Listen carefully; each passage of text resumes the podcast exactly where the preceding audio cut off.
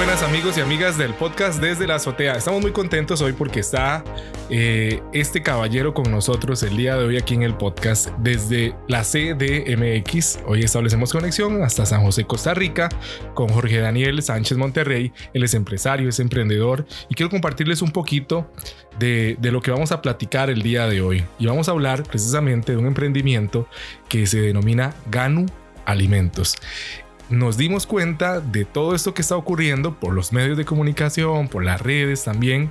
Y es que Daniel, este, porque te voy a llamar Daniel, ya casi, ya casi va a entrar en escena, como decimos, pero eh, estuvo también en la, en la revista Forbes. Y la, esta empresa que surgió en el 2019, no solamente eh, Daniel arranca con voz ahí, ¿verdad? A, la cabeza, sino también hay otra persona, vos la vas a, a mencionar también eh, que es Rafael Álvarez, ¿verdad? Eh, que también es esa, esa, aquí decimos en Costa Rica, esa yunta, esa dupla, ¿verdad? Que, que ayudó a que el proyecto arrancara. Y me parece interesante esto, Daniel. ahorita tienen, manejan una capacidad aproximada de 25 mil vasos, o sea, producto, hablemos, ¿verdad? Eh, trabajando a un 50% de capacidad sea de producción. Me sorprende esta capacidad. Eh, eres joven, eh, estás arrancando la década de los 20 también, es un dato no menor, hay que decirlo, creo que es importante. Y bueno, ya no voy a seguir platicando porque si no cuento toda la historia y la idea es que vos, Daniel, no lo contés. Así que bienvenido aquí a Desde la Azotea. Muchas gracias, Juan Carlos. Pues sí, yo, yo soy Daniel Sánchez, soy uno de los, de los socios fundadores, como bien dices, de, de esta empresa de Gano Alimentos. Y pues muy feliz de estar acá, de tu invitación y de contarles un poquito la historia de, de Ganu. Para quienes no sepan qué es Ganu Alimentos, Ganu es la primera sopa instantánea nutritiva hecha a base de garbanzo. Es un emprendimiento eh, que ya hoy tiene, vamos para cumplir los tres años de fundado, pero ya tiene más de cinco años desde que iniciamos con la ideación y con todo el prototipo, la investigación y desarrollo de este producto. Justamente, justamente queremos hablar de eso, Daniel, porque queremos que le cuentes al oyente, primero que todo, voy a leer algo textual que está en medios, está en la red, en la web, y que vos también nos amplíes sobre esto. Porque la publicación hay publicaciones que, una publicación que indica lo siguiente, Gano Alimentos será la sopa instantánea sin sellos negros. Me parece interesante que vos puedas eh, explicarle a las personas de cualquier país que nos pueda escuchar qué significa esto y por qué esto es tan importante. Eh, y además, luego quiero que nos hables sobre algo que también se puedes presumir también del producto y es que está en empaque biodegradable. Esto es muy importante, o sea, hay dos cosas que de entrada, sin comerme ya el, alimento, eh, ya uno está ganando al adquirir el producto. Entonces me llama mucho la atención, ok, estamos hablando de un alimento libre de, sellos negros y también un empaque biodegradable. Hay que hacer una correlación antes, ¿verdad, Daniel? Porque, o una relación, ¿qué es esto? Estamos hablando de una sopa instantánea saludable, porque hay otras eh, conocidas en toda América Latina también, en México, en Costa Rica, en todos los países que nos escuchan, no tan saludables y en empaques no amigables con el ambiente. Entonces, por eso es que es importante arrancar desde acá y mencionarlo. Por favor, explica esto de sin sellos negros y lo del empaque biodegradable, por favor. Sí, totalmente, Juan Carlos. De hecho, es uno de los principales diferenciadores del producto eh, para los que nos están escuchando en Costa Rica, en toda América Latina. Eh, pues sí, e, ese es el, justamente el diferenciador, ¿no? El, libre de sellos negros. Y cuando decimos sellos negros, hablamos de una de las legislaciones en productos de alimentos y en productos de retail y de consumo eh, más importantes que se ha venido dando en todo el continente en los últimos años. Es una legislación que entró en vigor aquí en México hace un año precisamente y en América Latina ya tiene eh, varios años más. De hecho, creo que uno de los pioneros fue Chile. Eh, seguramente también habrá gente de Chile escuchando en este momento. Eh, y sabrá justamente de la legislación de los famosos sellos negros, los sellos de señalización de exceso de calorías, de exceso de grasas saturadas, de, exceso de sodio, que se, eh, pues que se colocan en los productos que no son saludables, ¿no? Y como bien decías, ya hay otros productos en, en todo el continente que no cumplen con estas normativas y que justo podemos empezar a encontrar este tipo de advertencias para los consumidores y para toda la gente que quiere cuidar eh, su salud. En ese sentido, nosotros cuando creamos el producto decidimos hacer algo que cumpliera con esta legislación, que fuera eh, saludable para la gente y para que cualquier consumidor que le interese eh, que se preocupe por su salud y también por el medio ambiente pudiera tener algo a la mano que comer, ¿no? Y pues tocas también tema del, empaque biodegradable, precisamente del medio ambiente. El empaque está hecho a base de fécula de maíz biodegradable. Conseguimos afortunadamente un proveedor en mexicano también que nos ayudó con ese tema de, del empaque biodegradable y hoy, hoy por hoy podemos decir que es un producto hecho 100% en México y pues qué gusto saber y qué gusto, por eso me da mucho gusto tu invitación Juan Carlos a este, a este podcast para que toda América Latina escuche eh, sobre este proyecto. Vos sabes que me llamó mucho la atención esto del empaque biodegradable. Hay un amigo, Jerónimo Batista, eh, de, de, Argentina, que también emprendedor, que ideó eh, poder generar unos envases biodegradables a base de algas. Me parece muy interesante cómo es todo este rollo, digamos, toda este, este empuje, este ímpetu de, de, ok, voy a crear, pero en línea, amigable con el ambiente, eh, realmente lo que está en tendencia y realmente lo que hay que promover y hacer más eco. Entonces, por eso me llamó mucho la atención. Eh, descartas en algún momento, quizá, no sé si se puede, si se deba preguntar o decir, porque me estoy como que introduciendo algo en el guion, pero vos producir ustedes mismos en tu planta eh, el empaque biodegradable y no tener que adquirirlo. Sé que no sé si está bien preguntarlo, pero bueno, Vos decime si sí o mejor no lo contesto. No, claro que sí. De hecho, este, no lo descartamos. Realmente eh, esta empresa, pues al ser todavía una startup, al ser todavía una empresa de reciente creación, que te digo, llevamos eh, tres años eh, en esto, no lo descartamos, no descartamos ninguna posibilidad. Hoy por hoy nos resulta más económico el adquirirlo y nos resulta más económico hacer sinergia con esta empresa, pero si en el futuro llegamos a crecer eh, de manera exponencial, por supuesto que, será una de nuestras opciones. Y como bien dices, cada, cada día es alinearnos con las tendencias de consumo, ¿no? Hoy la tendencia de todo el mundo, puedo decir, que va más para los productos saludables, para los productos rápidos, para los snacks, porque cada vez la gente está más ocupada y tiene menos tiempo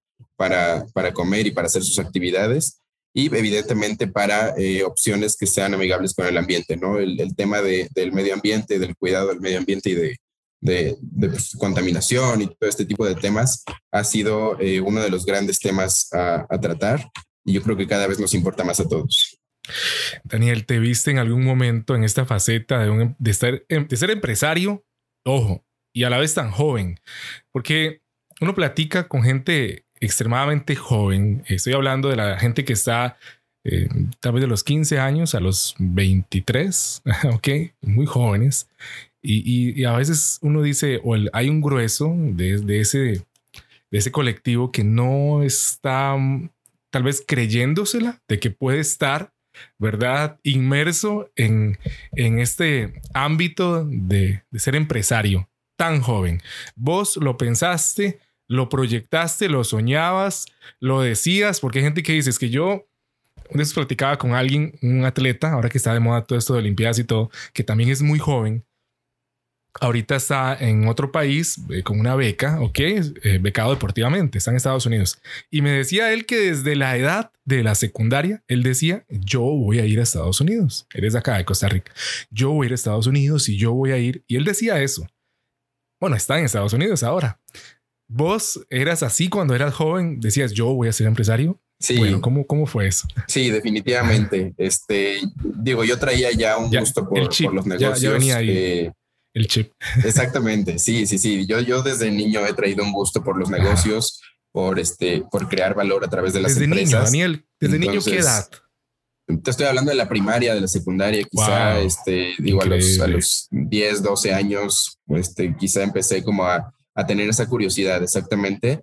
Eh, ya después, eh, en la etapa de preparatoria o cuando elegí una carrera profesional, estaba decidido en estudiar algo que tuviera que ver con negocios y mi objetivo al finalizar la carrera profesional era tener una empresa. No sabía todavía de qué, pero era tener una empresa eh, funcionando y afortunadamente se cumplió y pues acá estamos. Ahora, la pregunta es, Daniel, si en la familia o cerca de tu círculo, ¿verdad? Ese privado, ese círculo privado, había gente que ya estaba dando pasos en esto, que había ya dado pasos en el, en el ámbito empresarial, de emprendedurismo. No, no existía. Entonces, sí, no, realmente, este, digo, yo, yo, creo que ha, sido algo innato, algo, algo de nacimiento, el hecho de fijarme quizá en cada vez que voy a algún lugar en cómo funciona la parte operativa de las empresas, en, en tener esa curiosidad, quizá yo, yo creo que eso es eh, una de las principales características de, la, persona, ¿no? Tener curiosidad de saber cómo funciona. Y cuando tú estás en un restaurante, por ejemplo,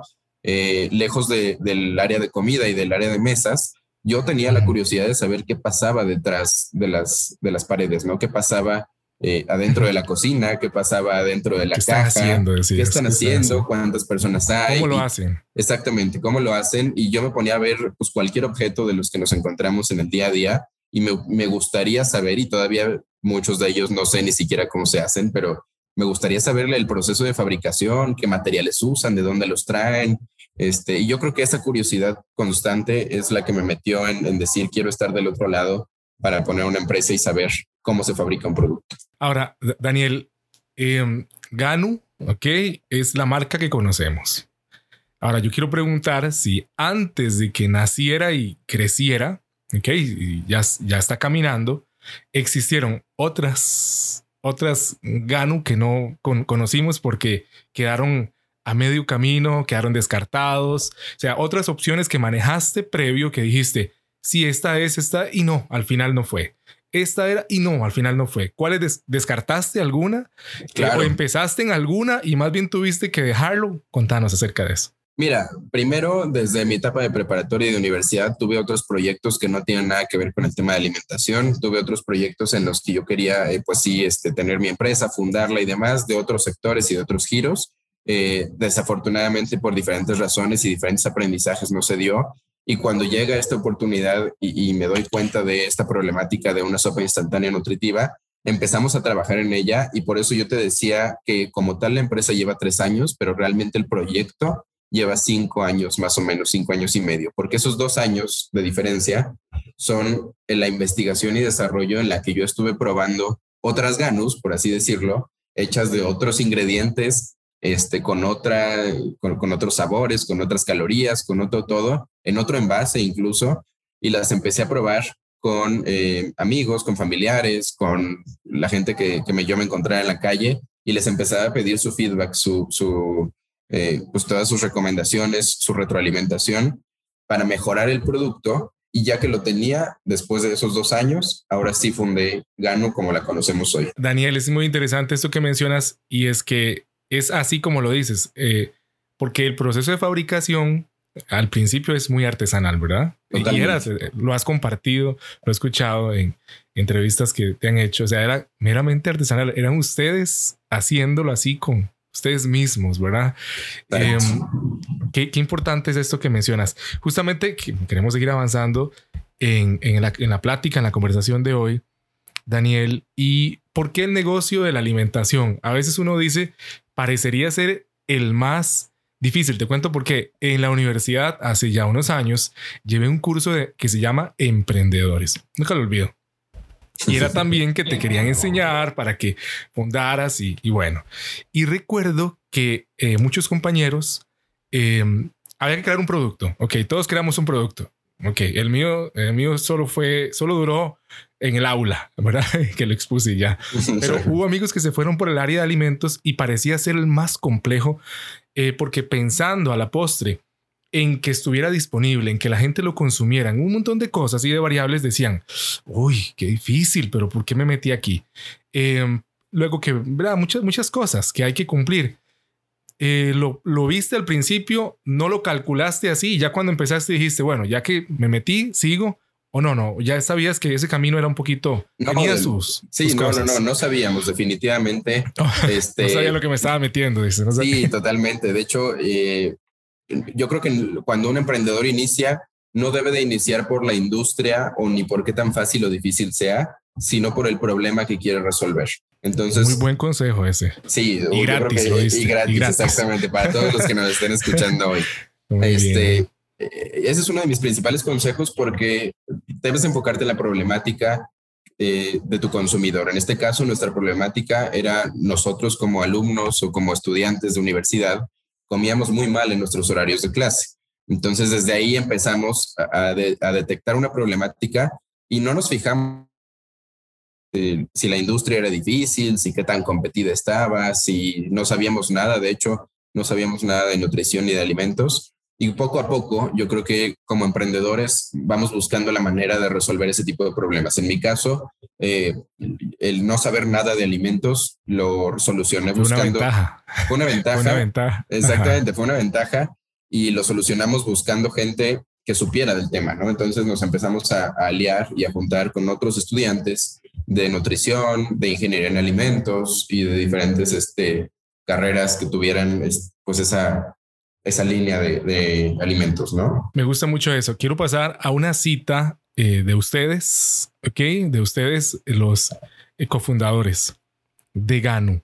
Eh, tenemos 22 años, pero tenemos claro que hoy ya no hay emprendimientos viables sin una visión sustentable. ¿Nos podrías ampliar esta declaración que dieron a, Forbes? Me, me llama mucho la atención y que creo que ambos lo comparten, ¿verdad? Porque es en plural.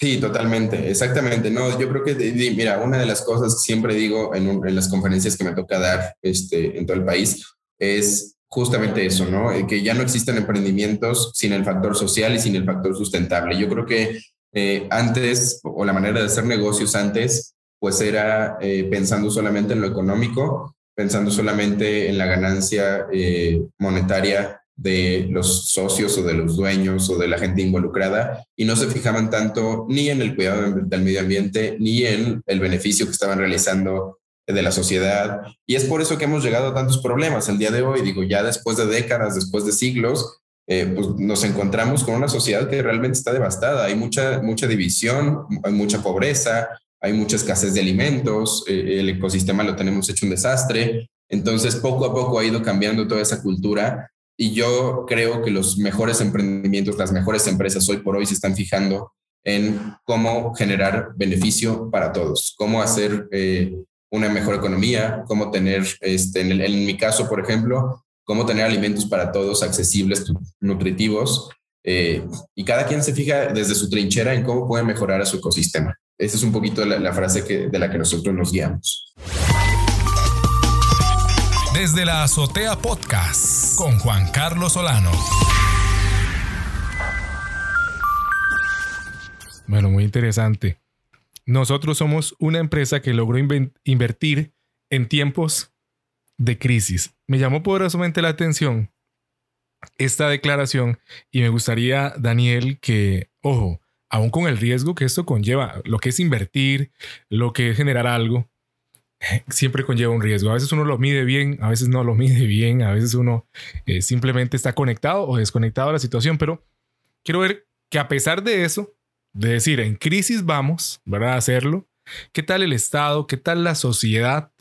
Eh, ¿Te ha apoyado de manera convincente en todo este momento? Y lo pregunto porque tengo un amigo también empresario aquí costarricense, eh, que cuando él empezó con su producto, él recibía apoyo de las universidades, ok, estatales para poder hacer pruebas es, eh, es una, una enzima que él produce a partir de unos residuos de la piña. ¿Qué?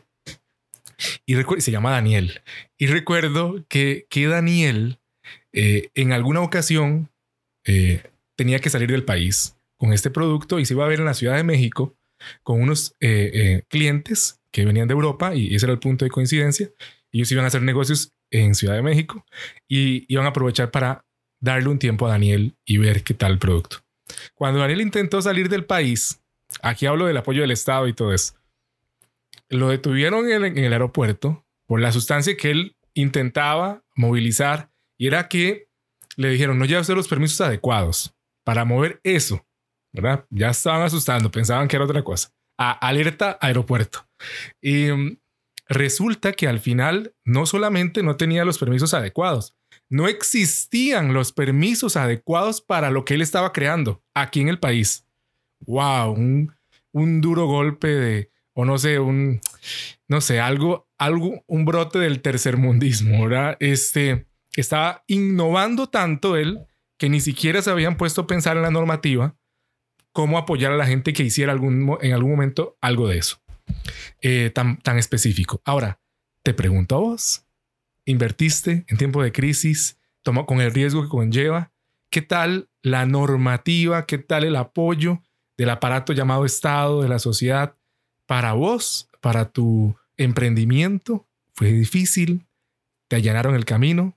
te pusieron trabas. Mira, contanos. Sí, eh, definitivo. Yo, yo te hablaría un poquito más de mi experiencia desde la parte de la sociedad, porque desde la parte del Estado, este, creo que no tuvimos ningún problema con la parte del Estado. Creo que, digo, eh, al final de cuentas es un producto de alimentos y es un producto con ingredientes que ya existen. Entonces, este, no, hubo tan, no, exactamente, no hubo como tanta, eh, tanto problema como en el caso de tu amigo, ¿no? Pero en el caso de la sociedad, sí, este, sí hubo ciertas, ciertas barreras, quizá. Nosotros, cuando digo que invertimos en tiempos de crisis, eh, me estoy refiriendo a que justo cuando empezó la pandemia, nosotros decidimos montar nuestra propia planta de producción.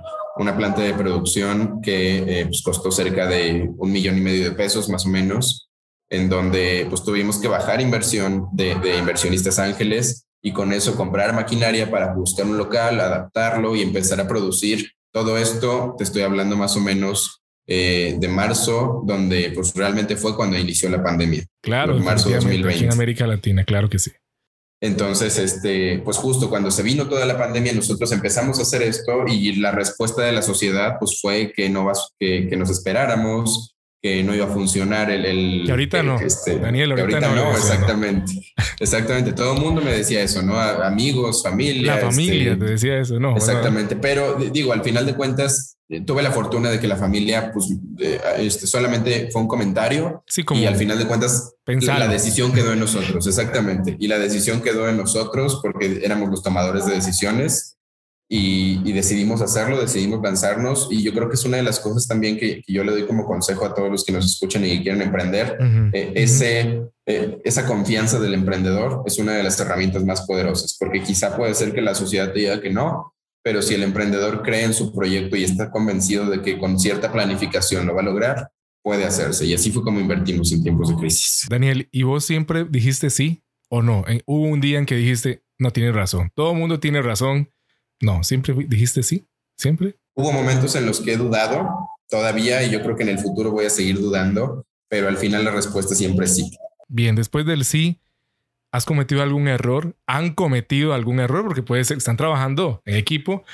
¿Y qué has aprendido? Algo que, algo que puedas compartirle a la gente, porque de eso se aprende mucho. Claro, yo creo que digo, sobre los errores se va aprendiendo y vas este, vas viviéndolo en carne propia, ¿no? Digo, yo puedo darles muchos consejos, pero al final de cuentas el que no lo vive no, aprende de él. Entonces, eh, te puedo poner el ejemplo de cuando nosotros fundamos nuestra empresa, no sabíamos cómo pagar impuestos, no sabíamos cómo hacer las declaraciones de impuestos para, para el gobierno, este, no sabíamos cómo acercarnos con tiendas de autoservicio y de retail para poder este, meter nuestro producto a los anaqueles no sabíamos cómo hacer muchas cosas, entonces poco a poco nos fuimos dando cuenta de ello de cómo y evidentemente fracasamos, ¿no? Exactamente, hubo reuniones pésimas con, con, gente de cadenas de retail en donde pues realmente ellos vieron que no sabíamos nada de, de retail, ellos vieron que no sabíamos negociar, ellos vieron que no sabíamos hacer muchas cosas y no funcionó la, la negociación, ¿no? Ni, ni, la plática. En el caso de los impuestos, sí, claro. Golpes duros también.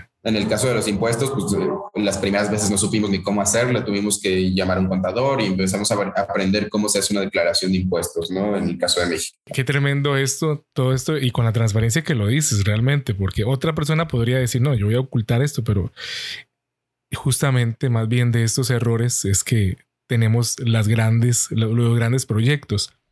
Ahora, escuchaba en una entrevista tuya que decías lo, más o menos lo siguiente. Comentabas que realmente los consumidores, ¿ok? No tienen una opción real de elegir comer saludablemente.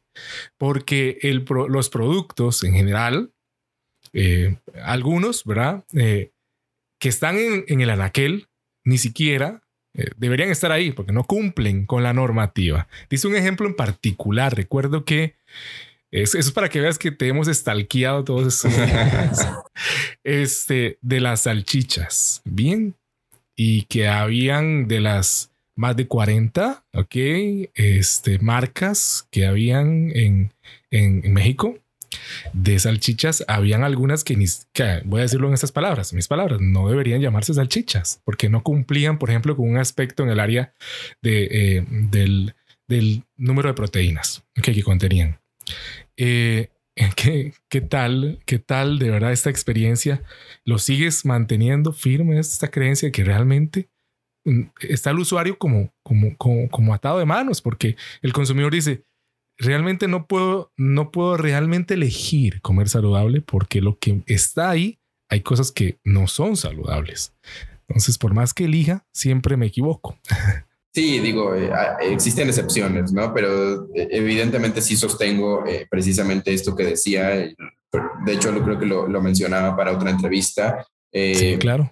Este, ah, En México tenemos varios, varias legislaciones precisamente sobre productos de alimentos y existen ciertas regulaciones sobre cuándo se le puede llamar, por ejemplo, a una salchicha salchicha, dependiendo su contenido de, de proteína, de carne, de, no, de, No todo el mundo lo sabe, o sea, Daniel, no, me sorprende porque esas son cosas que la gente dice, ¿qué? O sea, hay que cumplir algo para llamarse salchicha, sí, sí, hay que cumplirlo. Igual exactamente. para todo. Sí, para todo, exactamente. Digo, eh, lo podemos ver en las bebidas, en, para una bebida alcohólica, para una bebida energética, para una salchicha. Todos esos conceptos son conceptos que detrás traen una regulación de tener cierto tipo de, este, de ingredientes, vamos a llamarle así, ¿no? En el caso de, de los medicamentos y de los suplementos y de los cosméticos. Existen esas categorías porque cada categoría tiene una función específica, cada categoría tiene ciertos, ciertas regulaciones diferentes, ¿no? A lo mejor son mucho más regulados los medicamentos que los suplementos y, demás, ¿no? En este caso, eh, yo me di cuenta y cuando empecé a, revisar toda la legislación de alimentos, me di cuenta que al menos en México, porque no conozco las de otros países tan a detalle, pero la de México sí, y en nuestro país sí existe todavía una brecha de regulación en donde es muy común que la autoridad regulatoria, eh, y en este caso la Procuraduría Federal del Consumidor, que es la que se encarga de evaluar todos los productos de alimentos y, de otras cosas, pero también este, entre otras de alimentos, eh, encuentran a cada rato productos que no cumplen con esto, ¿no? Entonces, pues, marcas internacionales incluso que se promocionan como salchicha o como salsa katsu y, y, demás, no cumplen con esas, eh, con esas regulaciones y entonces el consumidor que no sabe que existen estas regulaciones compra productos creyéndole a la marca, ¿no? Entonces tenemos marcas en el anaquel que le están mintiendo al consumidor en pleno supermercado cuando el consumidor ni siquiera sabe que le están mintiendo, ¿no? Entonces tú llegas al súper, agarras productos y realmente no sabes lo que agarraste. O sea, porque no sabes que, ese producto ni siquiera debería llamarse así, porque ese producto es, es pésimo para tu salud. Es, un, es, todo un tema. Sí, sí, sí. Eso me llama mucho la atención. Y bueno, contanos más sobre Ganu, porque ya que, ya que eh, tocamos eh, el aspecto eh, de, de, que hay productos que ni siquiera deberían estar ahí, Ganu sí. Y entonces justamente queremos escuchar más sobre Ganu eh, por ejemplo, podríamos eh, preguntar si es un producto para todas las edades o solo para de cierta edad en adelante. ¿Es abierto? ¿Tiene alguna contraindicación médica? ¿Qué sé yo? Diabéticos no o, hipertensos, qué sé yo, ¿verdad? Por favor, ¿quién más que Daniel para que nos hable de GAN y, y todos estos aspectos, por favor? Claro, pues mira, puedo decirte que es un producto hecho con ingredientes naturales, 100%. Es, es una sopa instantánea que está hecha de garbanzo, zanahoria y arroz principalmente.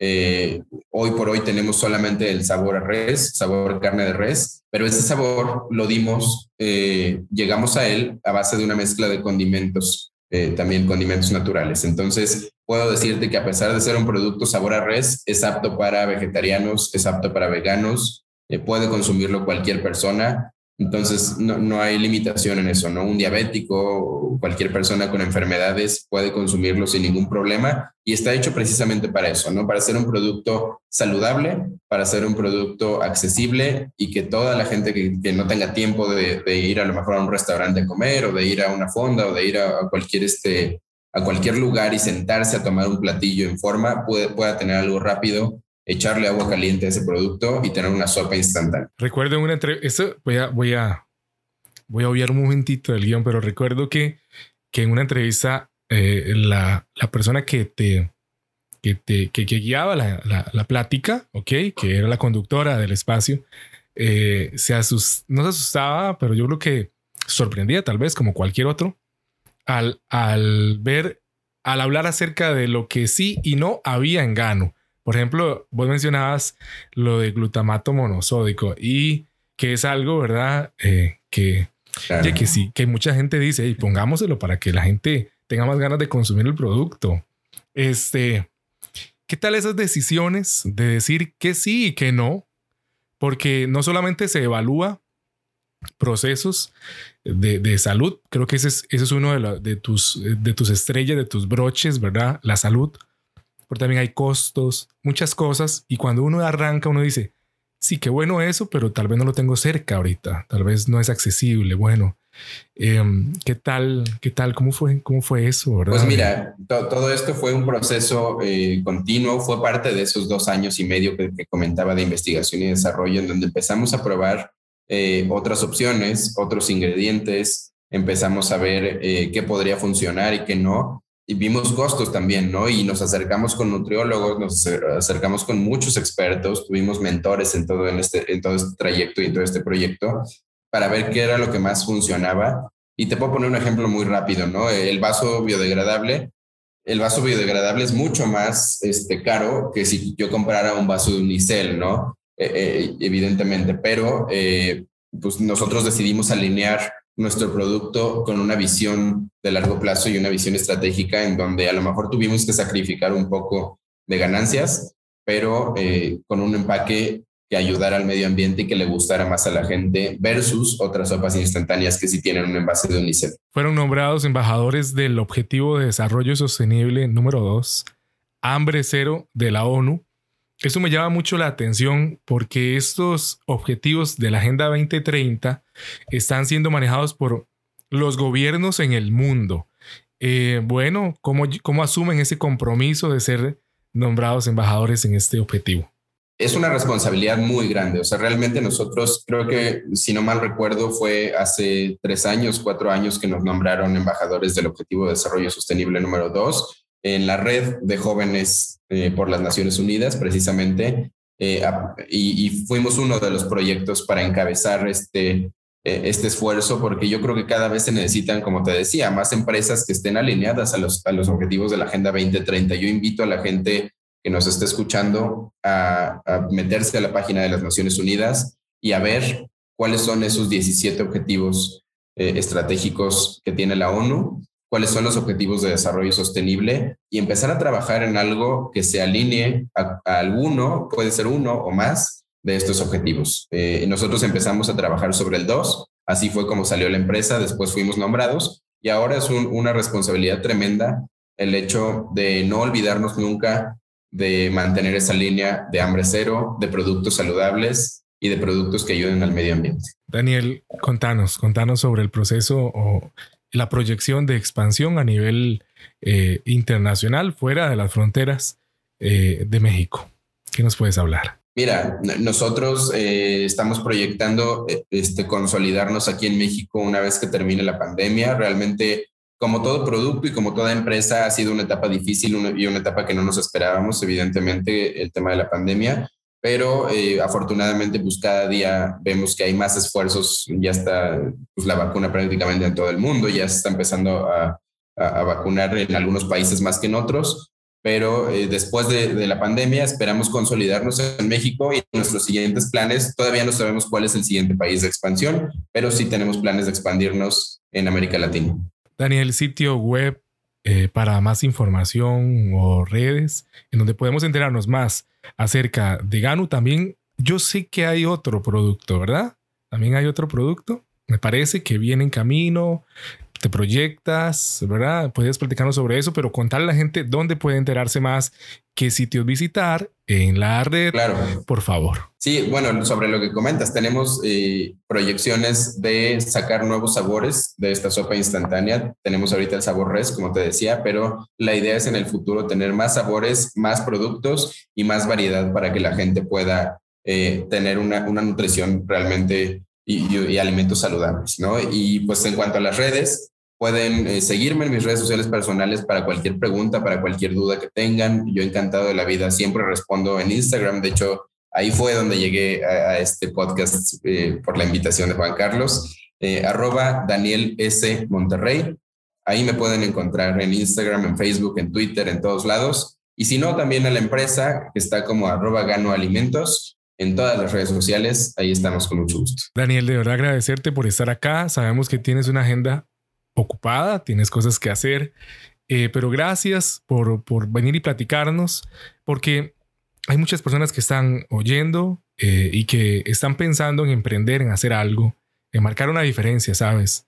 En no pasar por la vida plano, sino como, como dice un amigo, pagar el derecho a vivir. Ok, ya que estoy acá, voy a hacer algo eh, que realmente marque un antes y un después en la vida propia y en la de otros. Gano alimentos, que hasta hambre me dio. Este, Daniel, de verdad, muchísimas gracias. Gracias, de verdad. Gracias. hombre, muchas gracias a ti, Juan Carlos, por la invitación y un gusto. Y ahí estamos a la orden. Claro que sí. Y a los oyentes decirle que nos escuchen en un próximo episodio del podcast, aquí con las charlas y pláticas con gente que realmente está cambiando, influyendo en el mundo. Muchas gracias.